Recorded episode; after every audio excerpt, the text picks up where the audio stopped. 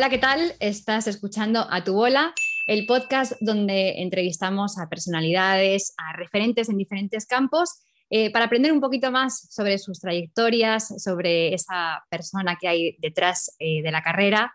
Y hoy tengo el gusto de charlar con Javier Moreno, que es un cirujano de primer nivel, es, eh, es profesor del único máster en cirugía endoscópica en España, Además, eh, colabora con diferentes asociaciones humanitarias en varios proyectos sanitarios en el tercer mundo.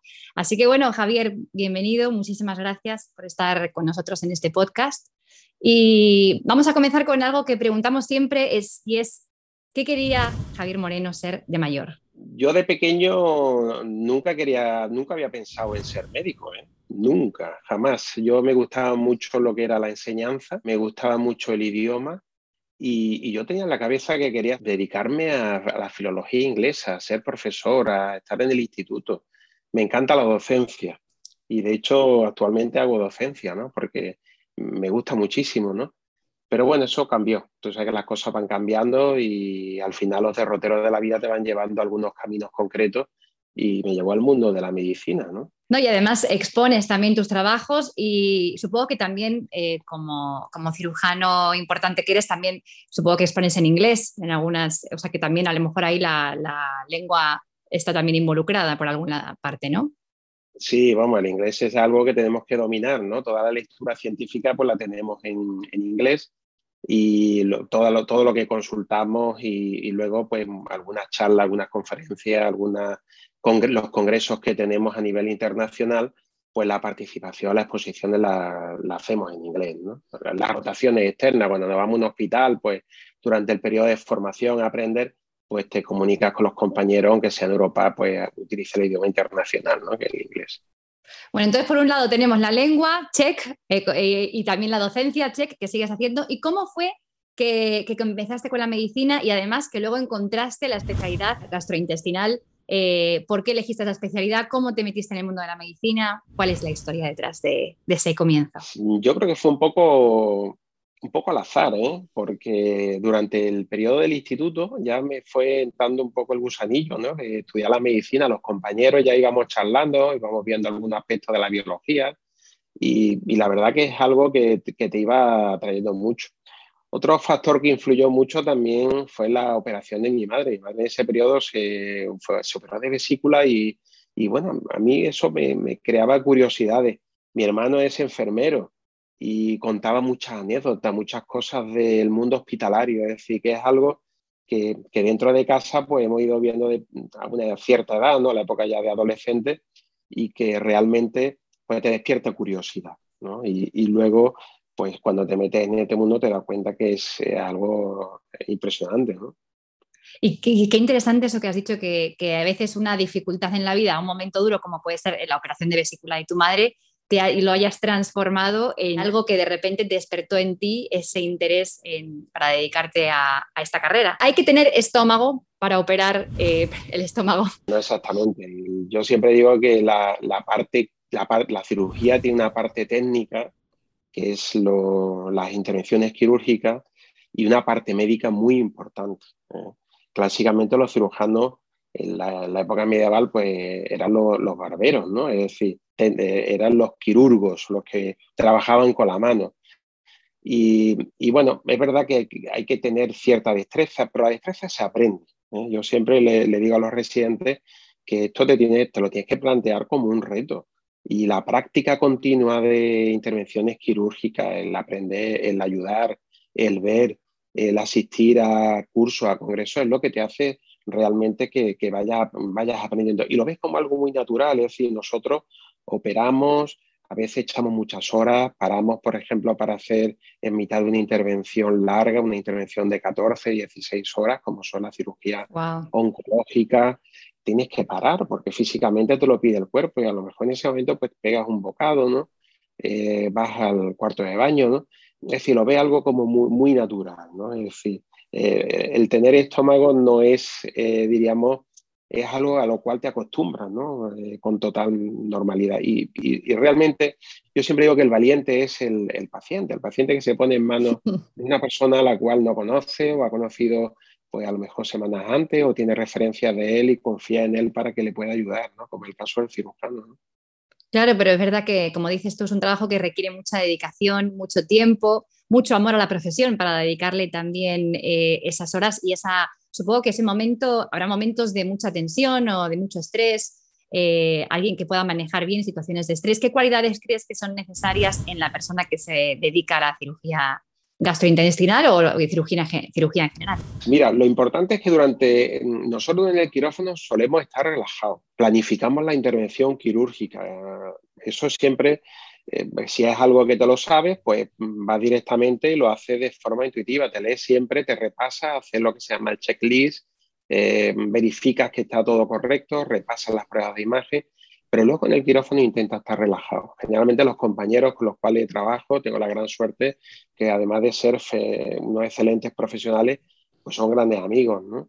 Y, bueno, pues con ellos aprovechas, charla, es verdad que hay momentos de tensión, se para, todo se queda en silencio, eh, trabajamos, eh, intentamos que todo el mundo colabore en ese momento al máximo, pero luego otra vez volvemos, una vez pasada esa situación de estrés, pues a distendernos un poquito. Solemos trabajar con un poco de música de fondo, la música ayuda mucho y relaja, ¿no? Es decir, somos humanos, es decir, somos personas humanas y al final pues nos gusta también trabajar de forma cómoda. Sí, eso te iba a preguntar si había como un protocolo, un ambiente como me gusta poner música de, jazz o no sé, o me gusta hacer esto, como un protocolo que ya es habitual para, para adentrarte en, ese, en, ese, en esas horas que van a ser de, operación. Pero bueno, me contabas ya un poco la música. Supongo que, ¿qué tipo de música escuchas, por ejemplo? por curiosidad. Bueno, música muy variada, ¿no? Desde si, la música la lleva un compañero, pues escucha la, la música que tiene en, su playlist, ¿no? Pero habitualmente solemos llevar una, música que no es demasiado ruidosa, una música pop tranquila y los grupos actuales, y, la verdad que con eso intentamos porque sea de forma mental, siempre de una música de fondo, ¿no? Intentamos que, nos podamos comunicar y tengamos eh, facilidad para poder estar allí de forma distendida y poder charlar, porque yo siempre, siempre respeto mucho a la persona que tengo enfrente. Eh, no hay que obcecarse, yo siempre se lo digo a los, a los residentes ¿no? que están conmigo. El cirujano tiene que hacer caso porque el que está enfrente a veces ve las cosas mm, reales que tú no estás viendo ¿no? en ese momento. Entonces, hay que hacerle mucho caso y hay que estar muy, muy sincronizado con él. Pero en general la música es algo que nos acompaña y que eh, no es algo, no es una música muy específica, música clásica. Yo no soy de música clásica en el micrófono, me gusta más un poco la música más animada. ¿eh? Claro, además hay que aguantar tantas horas, a lo mejor pones una música demasiado tranquila y bajas demasiado, te relajas demasiado, no sé. Eh, tus especialidades, una de ellas es la cirugía oncológica. Eh, ¿Cómo ha cambiado eh, cómo se trabaja el cáncer en la última década?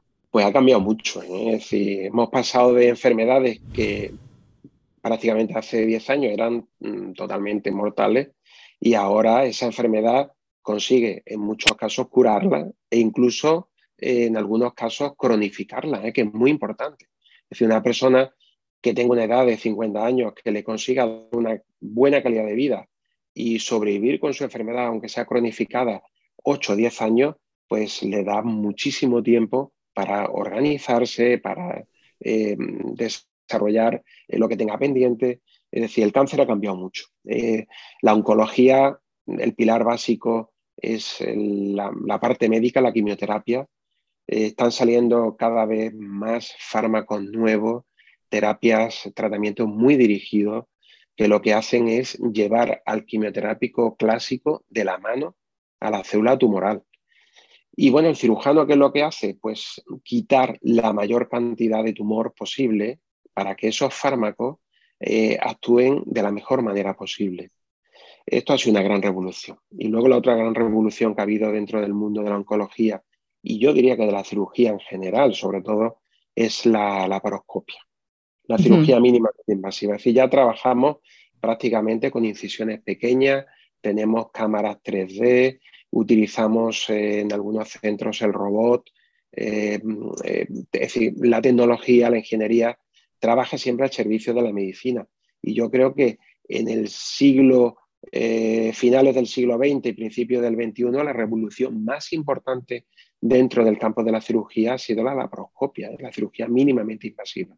Claro, además supongo que reduce también el tiempo de recuperación, pero a la hora de detectar posibles eh, tumores o fragmentos, ¿se ve igual que de la otra manera? Incluso mejor, porque la laparoscopia, eh, yo sé, eh, nosotros decimos que es una cirugía democrática. Ha pasado de ser lo que era los theaters, los anfiteatros clásicos, donde estaba el cirujano abajo enseñando, ¿no? Las láminas que vemos de las clases, los las pinturas clásicas, ¿no? donde están los alumnos arriba, y eh, a una situación en la cual se ven en tres o cuatro pantallas que tenemos en el quirófano, quirófanos inteligentes colgados del techo, y todos los alumnos, los anestesistas, el personal de enfermería, todo el mundo está viendo. Es decir, se ve mucho mejor por vía laparoscópica. Lo que pasa es que indudablemente hay muchos procedimientos que requieren hacerlo todavía por vía abierta. Los grandes tumores, la la cirugía, por ejemplo, de la enfermedad del peritoneo, eh, algún, muchas metástasis en sitios muy complejos, hay que hacerlo todavía por cirugía clásica, cirugía abierta, que eh, nunca, hay que, nunca hay que obcecarse. hay que pensar que la laparoscopia es un instrumento para hacer las cosas de forma correcta y para trabajar cómoda. Pero el cirujano nunca puede ir perdiendo 0-1, eh, 0-2, como yo digo, como los partidos de fútbol, cuando va pasando el tiempo y no vas avanzando. En ese caso es el momento de decir, me paro, voy a volver, abro y lo que llamamos convertir, ¿no? La cirugía clásica, ¿no? Pero es un cambio brutal, un cambio brutal. Y otra de las ramas eh, en la que estás especializado o la que más, eh, en la que más frecuentemente trabajas es la reducción de estómago, eh, en la que supongo que hay un, hay un elemento también que tiene que ir acompañado siempre de un elemento psicológico, ¿no? Porque para evitar quizás que la persona que, se someta a una reducción de estómago, eh, quizá que vuelva a, ganar el peso. No sé cómo funciona un poco, cómo lo trabajáis vosotros en, consulta o cuando hablas con el paciente. Pues mira, estamos viviendo una pandemia desde hace ya más de 20 años, que es la obesidad mundial. Se dice que, por ejemplo, en Europa, el 60-70% de la población no tiene un peso adecuado no son obesos, pero tienen o sobrepeso o algún grado de obesidad. Y el 40% tienen obesidad mórbida. ¿eh? Ya no estamos pareciendo mucho al patrón de obesidad que hay en Estados Unidos. En Estados Unidos ya se ha pasado lo que es el concepto de la superobesidad. 40% dices de obesidad mórbida. En Europa tenemos un 40% de obesidad mórbida y hasta un 70% de, personas que tienen un peso, de, tienen un problema de sobrepeso, tienen una obesidad tipo 1, porque hay varios grados de obesidad. No todas las obesidades son iguales, van de menor a mayor, dependiendo del peso y de la altura del paciente. Entonces se, operan mm, solamente los pacientes que son obesos tipo 2 y obesos tipo 3. Es decir, los que tienen un índice de masa corporal, que es nosotros un cálculo matemático, dividimos el peso y la altura al cuadrado, y nos da varios grados. Los grados que están entre 35 y 40 son obesos tipo 2. Eso ya tienen indicación de cirugía, sobre todo si tienen algunas enfermedades, como la diabetes, la hipertensión. Y por encima de 40, todos los obesos ya son candidatos a cirugía. Ahora, ¿todos esos pacientes se pueden operar? Pues depende de la situación de la predisposición. Es decir, esto no es la varita mágica que te permite seguir comiendo o que pierdes peso de forma fácil, ¿no? Esto es un instrumento y el instrumento no tenemos que olvidar que igual que el coche o igual que el teléfono, tenemos que utilizarlo de forma correcta. Si tú lo utilizamos de forma correcta, funciona y se pierde peso. Por eso he hablado de la parte psicológica. La psicología es algo que va muy, muy unido al patrón de obesidad. Indudablemente vivimos en una sociedad donde la comida es el elemento clave. Cuando a mí me llama un amigo, me dice, Javier, mira, mm, quiero quedar contigo, pues mira, vamos a quedar después de la consulta, nos vemos después, vamos a cenar.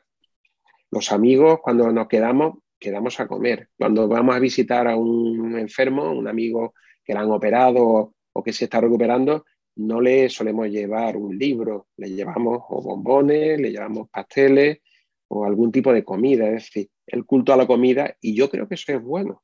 Hemos vivido mucho miedo durante la pandemia, mucho encierro, la comida nos socializa, pero hay que saber hacer las cosas bien. Es decir, desde pequeño Hay que saber educar a los niños, tenemos que utilizar los fármacos que tenemos en el mercado para ir corrigiendo ya la obesidad y cuando esto ya se escapa de la mano es cuando hay que recurrir a la cirugía y es muy útil, ¿eh? y es muy útil. Uno se da cuenta enseguida que el estómago tiene una parte emocional muy fuerte. ¿En algún momento eh, eh, os planteáis ese tema o, es algo que, bueno, que eso se deja para otro profesional? No, no, siempre eso lo tenemos en cuenta. Es decir, dando el punto clave, es decir, el cerebro y el estómago están muy, muy unidos, pero no solamente el estómago, sino todo el tubo digestivo. Estamos viviendo eh, muchísimas enfermedades, colon irritable, eh, intolerancias, que luego no son tales intolerancias alimentarias, eh, flatulencia, hinchazones, malestares, que las situaciones de estrés lo agravan. Vivimos nuestra vida, hay que saber mm, autorrelajarse, hay que saber digerir un poquito porque vamos a tener situaciones en las cuales te comes el mundo. Nunca mejor dicho. Y problemas, que no, y problemas que no digerimos. Y, luego otras situaciones en las cuales te viene abajo, te viene abajo. Entonces tienes que saber buscar el equilibrio. O como, la ira, o como la ira o la cólera cuando uno se, que dicen mucho que a veces uno se traga la ira y entonces te aparecen problemas de X parte del, intestino, no sé. Entonces, como que sí, siempre está como muy relacionado, eh, ¿no? Sí, sí, perdón, te interrumpí. Mucho, mucho, mucho. Existe lo que nosotros hablamos del, del brain eating, ¿no? Que es el hambre emocional, ¿no? ese hambre emocional eh, yo se lo hago ver a los pacientes, es decir, intento que de forma eh, indirecta con la entrevista clínica, la entrevista médica, se den cuenta lo que es el hambre emocional. Les explico muy claramente que tú estás trabajando, llega a las 3 de la tarde y bueno, pues tiene, o las 2 de la tarde tiene sensación de hambre. Pero si tu trabajo continúa, se te olvida y cuando llegas a casa come. Pero el hambre emocional es aquella en la cual tienes algo en la cabeza y sabes que hay chocolate en el mueble o hay galletas en la cocina y estás dándole vueltas, sabes que no te lo tienes que comer. Y empiezas a ir, a darle vueltas, vueltas, te levantas, te sientas y al final, ¿qué haces? Un pequeño atraco. Ese pequeño atraco te lo comes rápido, te lo comes de pie. Te digo que hay que relajarse, hay que pensar antes, eh, respirar diez veces, eh, mm, eh, cambiar el ambiente. Si ese ambiente es el que te lleva a comer, pues cambia. Si es por la noche cuando estás viendo la televisión, pues procura retrasarlo, ¿no? Es decir, tienes que aprender a digerir los momentos en los cuales van a ser conflictivos con tu cerebro. Eso es difícil, ¿eh? es difícil de tratar. Lo que pasa es que con las operaciones el paciente mejora mucho su autoestima, porque ve que pierde peso de forma rápida, que tiene menos sensación de hambre. Eso suele ocurrir los primeros meses. Con lo cual es el momento en el cual, con la ayuda del psicólogo, porque el psicólogo es el elemento clave, antes de operarlo tiene que hacerle una correcta evaluación para ver si el paciente realmente está capacitado para afrontar la situación y no te está ocultando pues, algún problema que tiene interno. Y luego, posterior a la cirugía, es el que tiene que saber limar, tratar pues, pequeños detalles psicológicos. ¿no? tanto del paciente como del entorno familiar. ¿eh? Son elementos clave. Pero como has dicho, cabeza, estómago van unidos, ¿eh? unidos de la mano. ¿Cómo se cuida un cirujano gastrointestinal? ¿Cómo te cuidas tú eh, después de todo lo que ves en el día a día? Luego tú dices, tengo que cuidarme, tengo que hacer, y lo sigues a rajatabla o no. ¿Cómo, lo, ¿Cómo te cuidas tú? Me parece curioso. Bueno, pues mira, somos humanos ¿eh? y también tenemos nuestras pequeñas tentaciones, ¿eh? pero yo intento ser flexible, es decir, eh, intentamos en casa siempre hacer comida sana, comida sana, pero también nos damos nuestros caprichos. También tomamos algún dulce, si sale con los amigos, pues te tomo una copa o te tomo una cerveza, eso es algo natural, ¿no? Pero lo que sí intentamos es que mm, vivimos también de la imagen. Eh, la imagen es importante. Vivimos en una sociedad donde eh, eso te tiene que transmitir, te tiene que transmitir seguridad y luego un poco la imagen del profesional. Pero bueno, mm, hacemos una dieta normal, una dieta mediterránea. Eh, la dieta mediterránea es muy sana, muy buena, no sirve para perder peso, una dieta que tiene muchas calorías. Lo que pasa que de forma mantenida, de forma regular, pues es tremendamente sana. Si tú quieres perder peso, tienes que hacer dieta y hay momentos en los cuales Mm, después de Navidad, pues me tengo que perder esos dos, tres kilillos que se ganan, ¿no? Como todas las personas, ¿no? Y después del verano, de las vacaciones, siempre suele coger un kilo. Yo suelo hacer deporte, tengo un preparador físico, eh, hay tres días en semana que suelo echar un rato en el gimnasio. El preparador físico lo que me hace es que me obliga a darle rendimiento a una persona, aparte de que luego pasa un rato agradable con él. Y, bueno, luego a todos los sitios intento aprovechar el máximo eh, de ir caminando, de caminar, es decir, intento mantener una media de 10, 12 mil pasos eh, diarios. Hay veces que lo consigo y otras veces que no lo consigo. Si puedo, utilizo las escaleras. Es decir, no hay que ponerse grandes metas. Yo siempre digo a los pacientes, si no has sido un deportista a los 20, no intentes ser un atleta a los 40. Intenta los pequeños pasos. pequeños pasos. Menos es más. Esa es la, la filosofía. Pero bueno, nosotros, yo personalmente como, como humano, pues tengo mis debilidades y me gusta también pues lo dulce, ¿no? Yo soy una persona que soy muy dulcero, pero intento controlarme, intento controlarme y mantenerme en un peso estable. Y luego, hombre, pues la dieta saludable, pues porque sabemos que el cáncer está muy relacionado también con lo que comes, ¿no? Entonces, esto lo ves día a día y no se te puede quitar la cabeza. Si tienes que hacer una dieta lo mejor posible para evitar situaciones de riesgo. Por ejemplo, el azúcar, ¿no? Que, que antes no se hablaba tanto del azúcar, pero ahora se ha demostrado que es un alimento del cáncer, ¿no? ¿Es así? Sí, sí, el azúcar está muy vinculada, pero está muy demonizada. ¿eh? No tenemos que olvidar que las células funcionan con glucosa y que el azúcar es glucosa. Lo que pasa es que no podemos eh, vivir plenamente del azúcar porque es algo muy gratificante. Es lo que has comentado antes buscamos la sensación de gratificación inmediata y eso es lo que hace que te enganche. Pero bueno, el azúcar es algo que puede restringir, tomarte un par de cucharadas de azúcar diaria o puedes recurrir a endulzar las cosas con productos, por ejemplo, con, frutos secos, ¿no? Naturales, ¿no? Perfectamente, ¿no? Es decir, hay que buscar alternativas y, las hay, las hay. Los edulcorantes, los edulcorantes también se han demostrado que están relacionados con el cáncer, ¿no? El cáncer de vejiga, por ejemplo. Sí, por ejemplo, te iba a hablar de eh, la dieta, por ejemplo, la dieta keto, que no tomas azúcares, sí que eh, crean a lo mejor postres con derivados de, bueno, con, derivados de azúcar, pero azúcar falsa, digamos, que puede ser el monk fruit, que no sé cuál es la traducción en español, pero monk fruit o, eh, o xilitol puede ser también, pero esas cosas luego también no son del todo buenas, ¿no? Depende, porque la mayoría de eso son sustancias que se tienen que obtener ultraprocesadas. Y ahí es donde va el problema. Es decir, cuando tú eso te lo tomas en una fruta que tiene, pues no sé, fructosa, que también es algo dulce, o el xilitol, ¿no? como hemos dicho anteriormente, pues mm, e, e, es, natural, pero cuando tú eso lo procesas es cuando realmente lo está tomando en cantidades que realmente no tiene una fruta o que no tiene un fruto seco. Y esas cantidades excesivas son las que se han demostrado que son malas para el organismo. Habla de la dieta keto. La dieta keto está muy de moda. Todo lo que son dietas hiperproteicas está muy de moda, pero no son dietas que pueden mantener mucho tiempo. Lo importante, si quieres mantener un hábito eh, a largo plazo, es ponerte meta de pequeños cambios.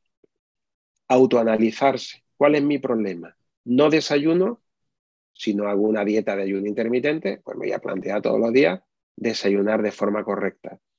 ¿Soy picoteador? Pues voy a intentar solamente quitarme el picoteo. Es decir, te tienes que autoanalizar, si no te tienes que quitar de todo, solamente de algunas cosas. Justo eso que has dicho del ayuno intermitente, perdón, que también está súper de moda, a veces son 14 horas, eh, para las mujeres creo que son 14 horas, para los hombres 16. Eh, ¿Lo recomiendas eso sí a largo plazo? No, a largo plazo eso. Ninguna dieta, o sea, las dietas alternativas aunque estén demostradas médicamente que son efectivas, porque dejamos aparte lo que son las dietas milagros, ¿no? Dietas que han estado mucho en el candelero y que, y que ya prácticamente no se usan. Yo creo que el ayuno intermitente te puede servir para quitarte esos dos, tres kilos que te sobran después de la Navidad o después de las vacaciones, pero te tienen una cadencia. Eso no es bueno, no puedes someter al cuerpo a esas grandes modificaciones de tener glucosa, no tener glucosa, eh, sacar, mm, obtener glucosa de la reserva de, que hay en el hígado, de la reserva del músculo. Es decir, al final el circuito interno lo vuelve loco. Por eso hay que intentar ah, mantener una uniformidad.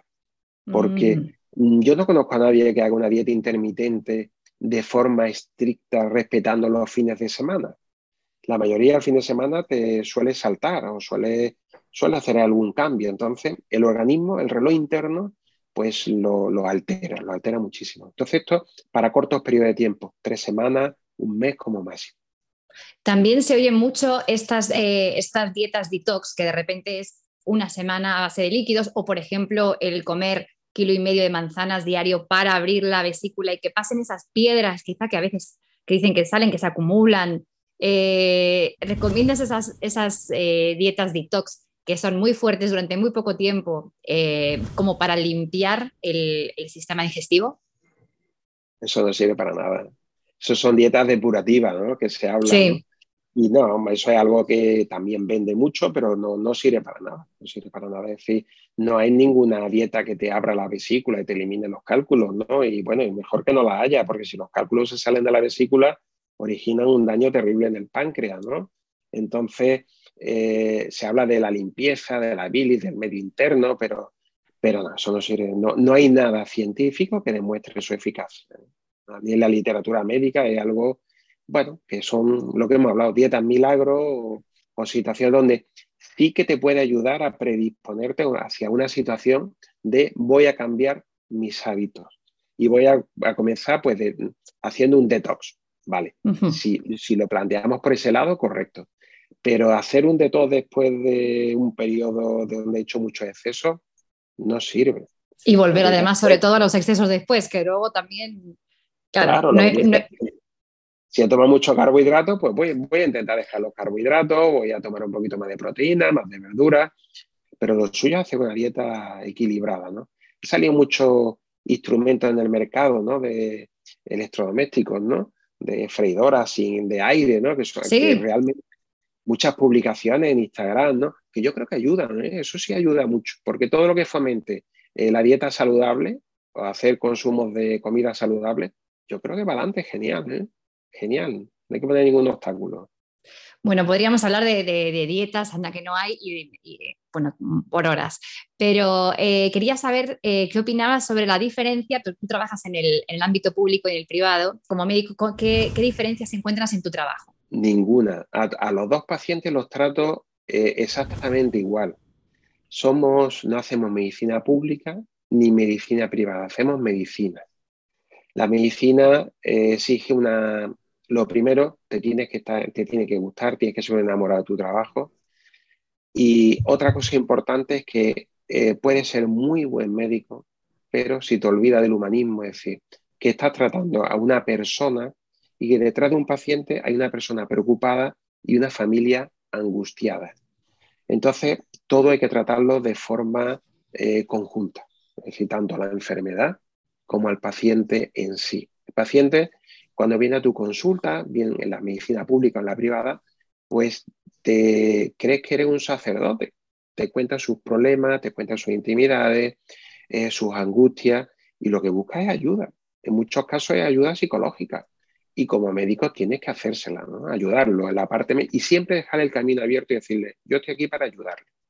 Y aquí tiene pues mi teléfono para lo que necesite, el contacto. Y eso lo suelo hacer tanto en, los dos campos, la medicina pública y privada, mi teléfono está abierto 24 horas.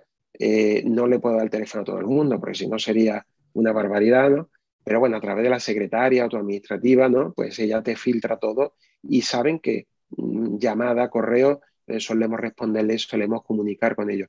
Yo creo que hay personas que tienen la suerte de tener seguros privados y hay que atenderlo, hay que darle respuesta, pero hay otras personas que eh, tienen que tener sanidad eh, pública, universal, y tenemos que cuidarla y mantenerla durante mucho tiempo. Yo me formé en un hospital público.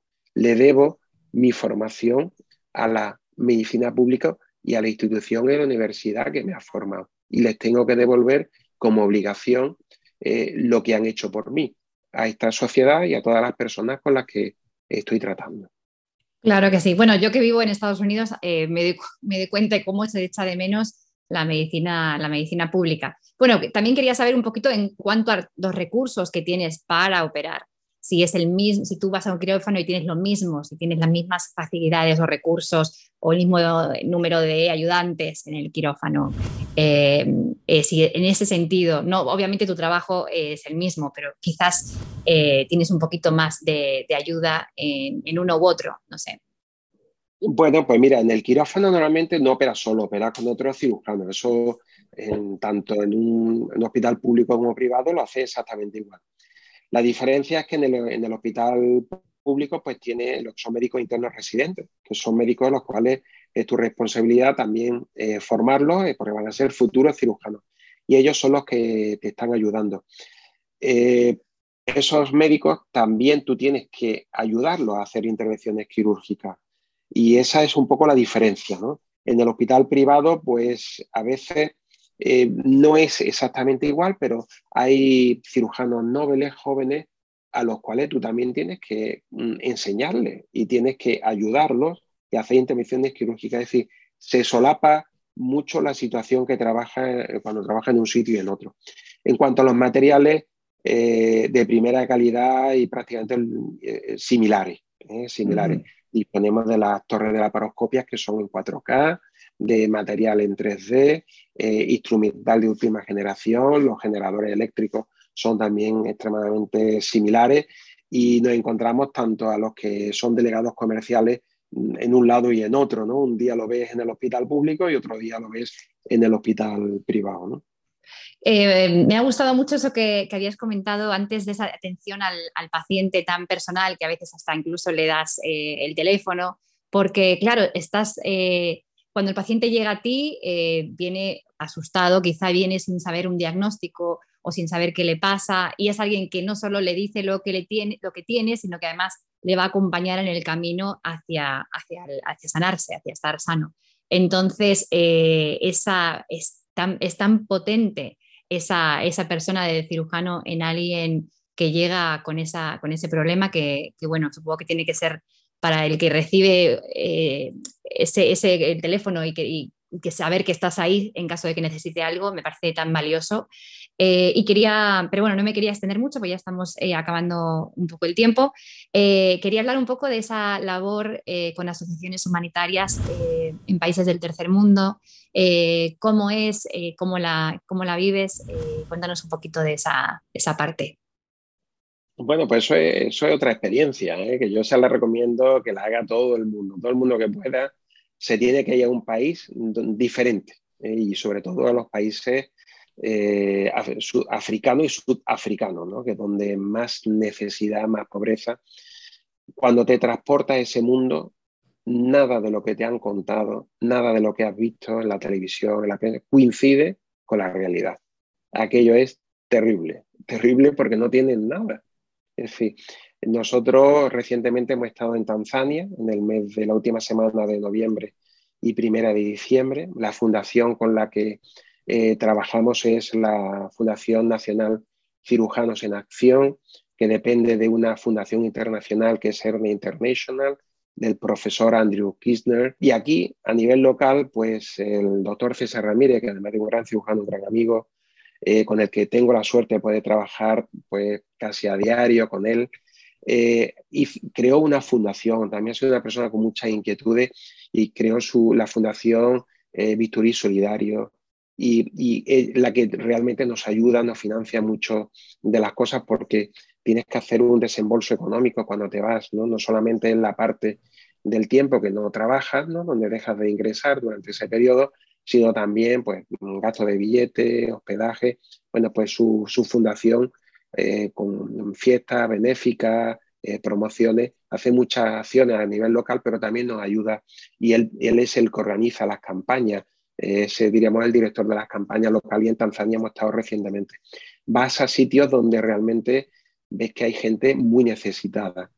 La gente local te ayuda mucho. a mí me impresiona cuando en esta última eh, era un hospital en Korogwe, en el norte de Tanzania, donde había una monjita que es la única cirujana que hay en el hospital, mayor, tremendamente dedicada, y una, persona de 60 y pocos años, estar dedicada exclusivamente a su trabajo de la cirugía, eh, con las carencias que tiene, pues para mí ha sido muy, muy admirable.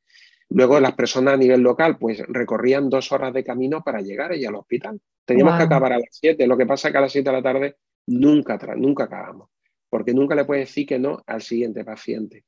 Nosotros lo que hacíamos es que el primer día llegamos, seleccionamos, nos presentaron, vimos las instalaciones, desembalamos aproximadamente 300 kilos de material que llevábamos y, y, bueno, una vez que lo dejas todo preparado empieza a haber paciente, porque el día siguiente hay que empezar a trabajar. Y estás despierto 16, 17 horas. Eh, descansas pues 6 mm, horas. Lo justo. Mm. Lo justo. Y es, la verdad, es, cansado. Ves cirugías que, que, no ves aquí, en nuestro medio, porque mm, fundamentalmente se operan hernias y tiroides. Tiroides son la, glándula que tenemos en el cuello. Y las hernias, pues imagínate, aquí una persona tiene una hernia pequeñita y va corriendo al médico, te manda al cirujano y te opera pero allí no hay esa posibilidad, con lo cual son grandes hernias, ¿no?